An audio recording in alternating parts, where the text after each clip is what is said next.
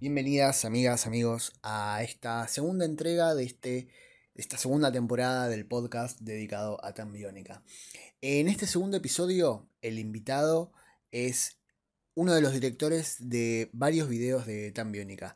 Aquellos videos que dejan un mensaje, que dicen eh, algo más de lo que ya dice la canción. Em, los videoclips de Tan Biónica siempre se destacaron por la originalidad, por la innovación. Recordemos que, por ejemplo, ella fue eh, el primer video en utilizar la tecnología 360 en Latinoamérica, o sea, el primer video de la región, y fue un video que se estrenó en el año 2010, estamos hablando de 11 años atrás. Partiendo de esa base, también hubo videos como por ejemplo Beautiful que utilizó la tecnología 3D, videos como por ejemplo el de Loca que se hizo con, con fans, como el de Obsesionario La Mayor, que mm, uno termina diciendo, claro, o sea, acá es donde se, termina de demarcar, además de e, el sonido de, una banda como tan biónica, la estética de, una banda, la impronta de una banda.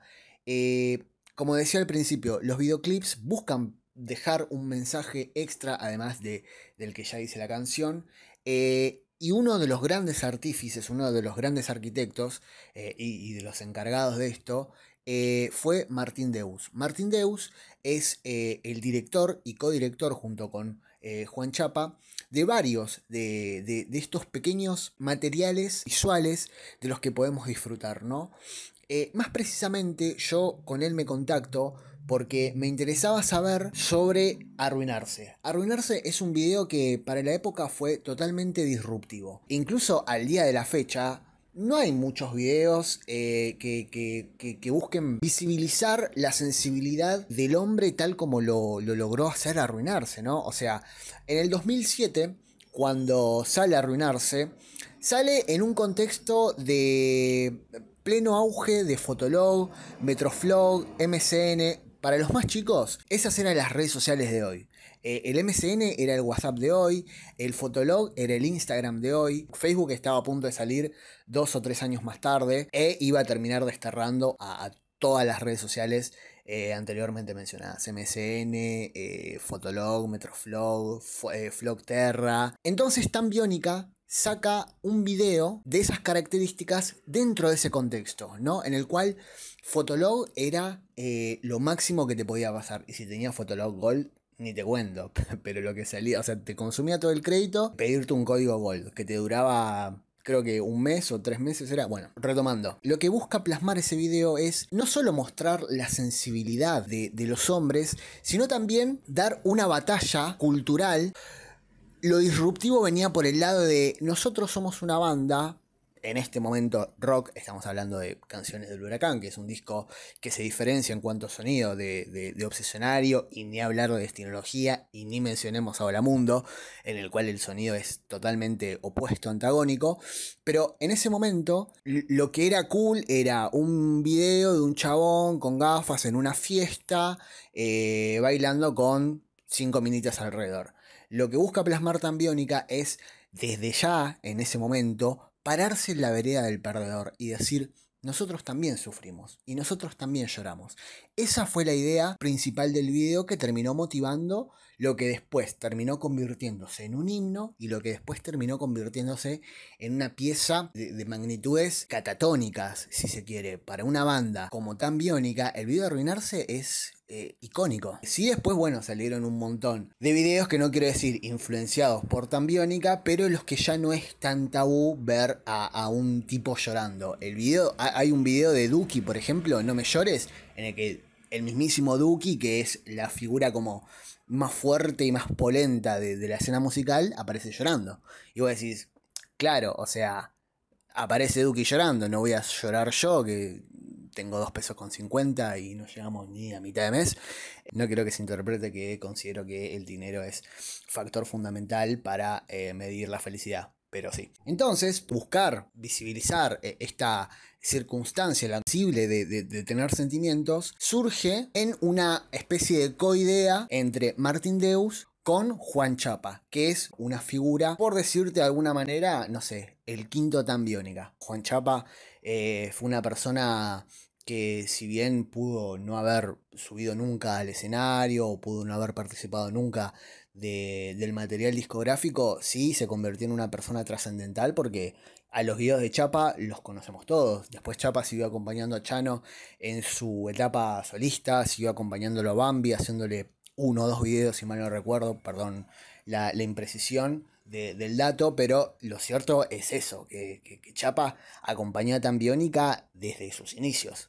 Sin más preámbulos, los dejo con la entrevista de Martín Deus. Martín Deus basó sus palabras en tres preguntas que yo le hice que fueron troncales para que él, bueno, pueda desarrollar su audio. ¿Cómo logró el contacto con los Tambiónica? ¿Cómo surgió el concepto de ser disruptivos, de esto que les comentaba, de poner hombres llorando y que no haya mujeres en el video? ¿Y qué significó para él profesionalmente y cómo se sintió él al ver el crecimiento de una banda que en un principio eran amigos que tocaban música, que hacían música, que tocaban eventualmente en algún que otro bolichito y después verlos convertidos en el gigante argentino en el que se terminó convirtiendo. Así que sin más, amigas, amigos,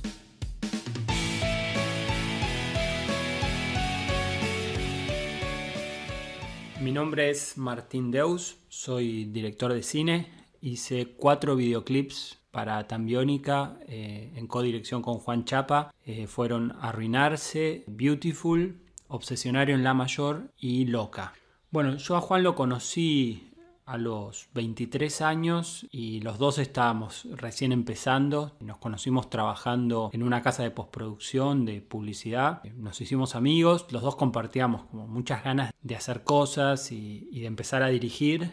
Eh, el primer trabajo que hicimos juntos fue un cortometraje eh, que se llama Besos sin futuro. Y bueno, y no sé cómo apareció la posibilidad de, dirigir videoclips. Y entonces, bueno, hicimos un, par de videos primero. Y después un día creo que una amiga de él eh, le comentó que conocía a una banda, que tenía ganas de hacer un video. Y bueno, Juan me pasó el tema, era Arruinarse. En esa época Tambiónica no era una banda eh, súper conocida, eh, ni mucho menos. Recuerdo por ahí de esa época haberlos ido a ver a Aniceto, por ejemplo, y que hubiera 200 personas en el lugar, ¿no? Y bueno, me acuerdo que me pasó el tema, a mí me pareció un muy lindo tema. Tengo así como un recuerdo de subirme a un taxi con Juan y que él me diga, vamos para la casa de esta gente, que así los conocemos y, eh, hablamos un poco del videoclip. Pero bueno, no, habíamos, no habíamos pensado en ninguna idea, ¿no? le digo, pero ¿qué vamos a ir así con las manos vacías? Estaría bueno juntarse y ya directamente como proponerles algo, ¿no? Y me dice, bueno, pero ¿qué hacemos? Eh, no sé, yo no tuve tiempo de pensar mucho. Bueno, a mí lo único que me dijo Chano es que él no quería un video que sea el pibe triste y la chica triste y que lloran porque no están juntos, ¿no? Un poquitito, era medio un himno de internet de los chicos que le mandaban a las chicas eh, la, canción del video de que estaban todos llorando. Era el hook había sido como el éxito de Chapa que decidió que no haya chicas en el video. Chapa me dijo, estaba después de, un desengaño amoroso, me dijo, no va a haber ninguna chica en el video. Y, eso estuvo bueno porque cambiamos el patrón de que en vez de hacer una banda de rock tocando así, con el pelo largo, así, con todas las chicas espectaculares, así, no, dijo, no, no va a haber chicas hermosas así en los, clips. Y bueno. Y yo me quedé pensando, íbamos en el taxi, ¿no? Y dije, bueno, ¿por qué no hacemos un video de chicos tristes, de chicos que lloran? Eh, ah, sí, estaría buenísimo. Y bueno, por esa época eh, me acuerdo que Juan se había separado hacía poco de una novia que tenía. Entonces él me empezó a decir, sí, porque a mí me ha pasado de ir por ahí en, en colectivo y de pronto algo me hace acordar a ella y me largo a llorar. Estaría bueno como juntar un montón de esos momentitos de pibes muy distintos y en lugares muy distintos, pero que lo que tienen en común es eso, ¿no? Que el, el momento en que te acordás y y te agarra el llanto. Este, bueno, y la, cerramos eh, en el taxi, nos bajamos ahí en Saavedra, eh, llegamos a la casa, en esa época vivían juntos, Chano, eh, Bambi y Diega, y nos habían preparado unas prepizzas, era así como todo muy, muy casero. Y, ahí los conocimos. y, ahí Chano súper este, extrovertido, muy, muy muy caluroso, como muy, muy cercano, a pesar de que nos estábamos conociendo en ese momento, fue así como súper abierto y, muy anfitrión con esta prepizza que, que había puesto él en el horno y, con muchas ganas de, hacer un video y, de conocernos. Y ahí fue que nos contó un poco la, la historia de cómo era que él había grabado ese disco, que era Canciones del Huracán, y, bueno, y a quién estaba dedicado y demás. Eh, y bueno, y le contamos esta idea que teníamos, que en realidad la acabábamos de cocinar en el taxi y, le encantó. De ahí en más, bueno, eh, nos fuimos a casa cada uno pensando, bueno, cómo hacerlo, porque era una idea que era muy divertida, pero que a la vez tenía ciertas dificultades técnicas, porque bueno, este tipo de ideas que son así como de viñetas implican muchas puestas de cámara, ¿no? Como muchos lugares donde filmar muchos personajes, como que aunque lo que vos muestres de cada personaje sea muy chiquito, muy cortito, muy breve, filmarlo implica todo un despliegue. Así que tuvimos que armar toda una ingeniería para que en un día, en un largo día que filmamos, pudiéramos meter todas esas situaciones que, luego fuimos recolectando, ¿no? que fuimos anotando. ¿no? Estaría bueno que haya un, un cocinero chino o un tachero eh, o poner un pibe llorando en una pileta y que no digamos que no le puedas ver las lágrimas porque está todo mojado pero pero que te des cuenta que está llorando bueno obviamente el flaco en el, en el colectivo que esa fue la anécdota personal autobiográfica de Juan. Nada, pero tuvimos que pensarla mucho. Eh, muchas situaciones surgieron a partir de decir, bueno, si vamos a filmar en este lugar con este personaje, tenemos que poner la cámara de tal forma que no se note que es el mismo lugar, pero que podamos filmar otra situación. Porque obviamente no podíamos hacer, no sé, 18 viajes, 18 traslados de locación en, un mismo día, ¿no? Y bueno, e incluso en esta necesidad imperiosa de, tener personajes, eh, nos pasó que que por ahí filmando eh, veíamos un fondo que decíamos, ah, podríamos tirar una situación acá, que está buena. Y a la vez, bueno, como no teníamos actores, no habíamos previsto llamar a un actor para esa situación que se nos acaba de ocurrir, terminamos actuando nosotros. Hay una parte del video en el que aparece Juan llorando y hay otra en la que aparezco yo. Producto de esta necesidad eh, circunstancial. Eso fue el, el primer video. Ese fue arruinarse.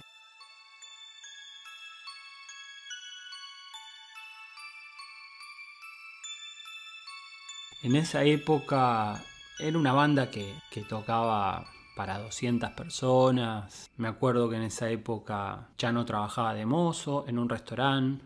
Nada, me acuerdo que todo fue muy hecho a pulmón. Y, y bueno, fue como un flash, ¿no? Porque con Juan nunca habíamos hecho un video que tuviera tantas visitas y nada, y ellos todavía no eran así como hiper famosos. Yo me siento muy orgulloso del video, de todas maneras eh, creo que el motivo de, que le fuera también al video tenía que ver con que esa canción era muy buena, con que la gente eh, conectó muchísimo con el tema, ¿no? y que sobre todo hay, hay un par de partes de la letra que, que, calan hondo, ¿no? Yo lo noto a veces en, los mensajes que deja la gente en, YouTube que, repiten eso, ¿no? Que me, desespera no saber si te acordás de mí o no te importa de nada de lo que me pasa, ¿no? Como esa parte de la letra provocó mucha, mucha identificación en la gente. Eh, y bueno, después ellos en un momento empezaron a sonar y la verdad que mm, fue muy bueno que, aún empezando a, picar alto nos volvieran a llamar y, siguieran queriendo hacer videos con nosotros. Y, la verdad que una idea tan simple eh, terminó siendo muy contundente. Primero porque porque generó mucha identificación, ¿no? Porque el video lo que muestra es que ese llanto te agarra en los lugares más inesperados, ¿no? Que cuando estás mal, cuando te estás separando, cuando estás haciendo un duelo, eh, nada, es convivís con eso, ¿no? vas a laburar, eh, te juntás con tus amigos, salís a bailar, eh, no sé, salís a correr, vas al gimnasio, lo, que sea que hagas, eso está siempre ahí, ¿no? Y que donde menos te lo esperas, no sé, algo te hace acordar a esa persona y, te desmorona, ¿no? Y el, y el llanto sale así como, como una herida que te mueves un poco y sangra, ¿no? Yo creo que también pasó una cosa muy loca con el video que fue que mm, hubo en, en, las redes, eh, sobre todo en esa época en YouTube, eh, en los comentarios como una especie de, de, guerra de los sexos, donde mm, por un lado muchos hombres decían, vieron que nosotros también podemos llorar, y por el otro lado había muchas mujeres diciendo, bueno, al fin les toca a ellos. Creo sí que algo singular de, del video y, quizás eh, adelantándose un poco a las épocas, fue mostrar un costado menos visible de la masculinidad, ¿no? Se supone que los hombres no lloran, se supone que en las rupturas amorosas son las mujeres las que sufren y a los hombres los sentimientos no les importan o no les afectan, y en realidad no es así, ¿no? Eso es una construcción social y muchas veces los hombres tienen que, esconder sus sentimientos por, por presiones este, sociales, ¿no? Porque no está bien visto, porque, porque no quieren demostrar debilidad, ¿no? Porque hay como un mandato de que los hombres deben ser fuertes, ¿no? Y, que la emoción es como una virtud de la mujer solamente. Entonces fue un poco mostrar que, las bolas, ¿no? Que, los hombres también lloran y yo la verdad que no, no jamás me hubiera imaginado que, que con ese video eh, nos iba a ir tan bien y que después, digamos, íbamos a hacer videos de 7, 8 millones de visitas. Bueno, ahora tienen mucho más, ¿no? Pero, pero que recién salidos eh, picaban en 5, 6, 7 millones de, visitas. Eh, y nada, y de pronto ver la tele y, y verlos, no sé, o que sonaran en las fiestas, ¿no? Esa sensación rara de decir, ah, pero yo los conozco estos. Eh, ¿Cómo, pueden ser tan famosos si, si yo los conozco? Me acuerdo un día yendo a grabar Obsesionario en La Mayor, el videoclip, un video hecho con, con muy, muy poquito, eh, pero con muchas ganas y, este, y mucho entusiasmo, y, pero así, a pulmón total, porque ya era, no sé si el tercer o cuarto video de ese disco me acuerdo de ir en el auto con Chano a pararnos ahí abajo del obelisco a filmar una escenita medio este, a escondidas de, los policías porque no teníamos ni permiso para filmar y que pusiera la radio y estuviera sonando el tema, ¿no? Y fue como una sensación tan rara de decir, qué loco, yo estoy yendo a, filmar las imágenes eh, para esta canción que ya está flotando ¿no? en el aire, que ya es algo que la ciudad o que mucha gente está viviendo como una experiencia. ¿no? Viste que en la, 9 de julio hay un montón de gente que pobre, que vive ahí, este, que no le queda otra y vive ahí. Íbamos a hacer un video y empezaron a psicopatear. este, y bueno, y Chapa les prometió el piano. Y le dije, bueno, yo termino el video y les Yo les dejo el piano, claro. Y pero los engañó, boludo, a mí me da lástima, le decía, uno decía, yo quiero aprender a tocar, todo, y, hay, un video, espectacular que es cuando, cuando termina el clip de Obsesionario, este, cómo, cómo termina y los chabones se van todos corriendo arriba del piano en 5 segundos. Yo no me lo esperaba, no, por suerte creo yo, porque también no sé, a veces el éxito es una presión, ¿no? Y en este caso no fue así. Ni, yo tenía en mi mente la idea de, convertirme en director de videoclips. Fue una cosa que medio que surgió y que sonaba divertido y que justamente también porque no era eh, el sueño de mi vida hacer eso, me lo tomé de una manera muy lúdica y muy relajada y permití, digamos, que, que la creatividad tomara riendas, se desenvolviera libremente. Y por otro lado, porque bueno, para mí ellos eran una bandita que sonaba muy bien y que eran muy divertidos aparte. En esa época la música se escuchaba en CDs. Cuando fuimos a, la casa de Chano nos regaló a cada uno un CD de canciones del huracán. Y mm, bueno, yo lo escuché un montón porque me, encantaban las canciones. Eh, y, y recuerdo haber ido eh, una noche a, Niceto a escucharlos y, darme cuenta que me sabía todas las canciones y medio ser el único que se las sabía, ¿no? Porque eran eso, una banda que por ahí tenían cierto público, pero muy chiquito, que, que los seguía a todos lados. Pero después, qué sé yo, eh, ahí en Niceto habían tocado antes de ellos tres bandas y había gente que iba como a escuchar a las bandas, no necesariamente este, fans, ¿no? Y a mí me encantaban las canciones. Hay que decir también que, ya desde entonces eh, Chano era una cosa increíble arriba del escenario, cómo, no sé, cómo activaba, cómo te, te, te, colocaba, ¿no? Eh, sobre todo me acuerdo en esa noche, porque hubo otras bandas que sonaban bien, pero bueno, no, tenían como una cosa escénica muy fuerte, eh, como que podías cerrar los ojos y escucharlos y era lo mismo. Eh, y de pronto salió Chano y salió con los tapones de punta y, y con una energía que te contagiaba y que también todo el mundo quedó así como, oh, ¿no?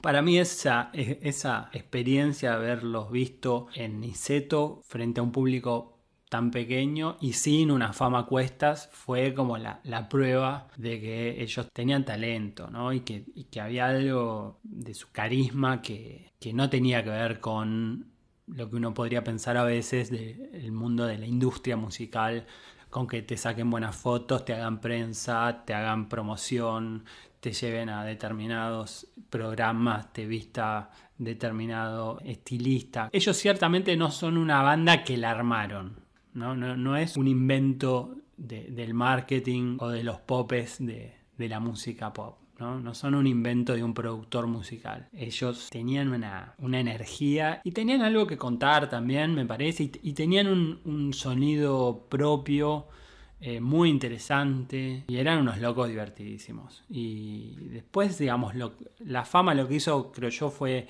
amplificar eso que ya estaba ahí, ¿no? A mí, no sé, me, me puso muy contento ver cómo fueron creciendo. Bueno, me dio mucho orgullo poder participar de esa fiesta y también, bueno, el orgullo de, de que lo que vos haces eh, después hay millones de personas que lo vieron ¿no? y que lo conocen. Es un poco decolado. A mí no me gusta pensar que Loca tenía millones de visitas porque el video estaba buenísimo. La canción estaba buenísima y si el video no hubiera estado tan bueno, igual la gente la habría escuchado montones de veces desde YouTube. Pero bueno, a la vez eh, sé que el hecho de que ellos... Eh, les estuviera yendo tan bien, eh, me ayuda a mí a, a, poder mostrar algo y llegar a más gente, ¿no?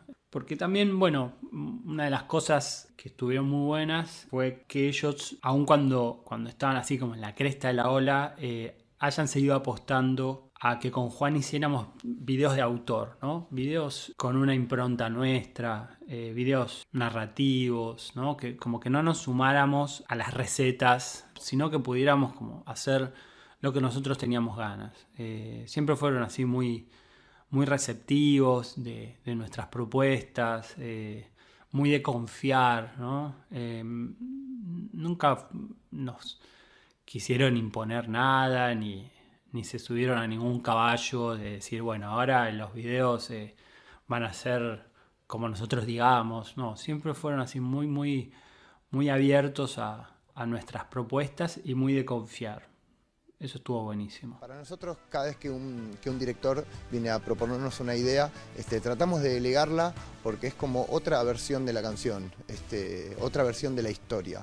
Y a nosotros por eso tratamos de hacer historias que no sean definitivas, ¿no? De, despersonalizar un poco del contenido este, del grupo, este, no el contenido emocional, pero entregarlo para que la gente pueda identificarlo con, su propia vida. Entonces, este, tal vez no queremos condicionar tanto el trabajo del director, sino dejar que, el videoclip de la canción sea una nueva obra. Amigas, amigos, eh, hemos llegado al final de este mm, maravilloso episodio. A mí la verdad es que me gustó muchísimo lo que me contó Martín, que afortunadamente tengo la, valga la redundancia, fortuna de poder mostrárselo a ustedes porque eh, al igual que con el capítulo de Diego Pozo, lo que se destaca en todo esto que nos cuentan estas personas que fueron tan trascendentales en la historia de Tambiónica es el factor humano y la calidez como personas que tienen los tan ¿no? Que más allá de, como mencioné anteriormente en el capítulo anterior, de lo talentosos o lo virtuosos que pudieron llegar a ser en cuanto a lo artístico, a lo, a lo musical, a lo profesional, también son humanos y también son chabones que te reciben cálidamente en su casa y te preparan una prepisa y juegan en los jueguitos con vos y se cagan de risa y te hacen chistes. Esas son cosas que, hacen que, uno pueda disfrutar mucho más de, del arte porque te, te demuestran que, que hay un humano del otro lado que simplemente lo único que hizo fue hacerte feliz. Entonces, cuando se destaca eso, es que uno dice, claro, o sea, no puedo no quererlos, o sea, no, puedo no ser eh, seguidor, fanático, admirador o como le quieran decir de, de esta persona. Muy agradecido con Martín, muy agradecido con todas y todos ustedes. Eh, por haber llegado hasta esta parte. Eh, les pido que por favor me sigan en Instagram, que me van a encontrar como Tan Podcast, que me sigan en Spotify, que me sigan en YouTube, que lo compartan con la hija de la hermana de tu mamá, o más precisamente tu prima, que lo compartan con un montón de amigos, con tu exnovia, la que te volvió a hablar porque quería saber cómo andabas y que después cuando consiguió otro novio te desechó, aunque estés pasando el peor momento de tu vida, que lo compartas quizás con la persona que te gusta y a la que no te animás a pedirle formalizar, con quien sea, compartilo que a mí me sirve muchísimo, que me pongan un me gusta, o lo no importa. Amigas, amigos, son muy pocas las personas que van a escuchar esta parte del audio, pero el 4 de noviembre voy a lanzar el trabajo más ambicioso que, que hice. Eh, para este podcast. Estoy muy asustado, muy nervioso y quiero que lo sepan. 4 de noviembre, por favor, corran la bola. No es joda lo que les estoy diciendo, en serio. Muchas gracias. Les mando un saludo. Síganme en las redes sociales. Esto fue Tambiónica Podcast.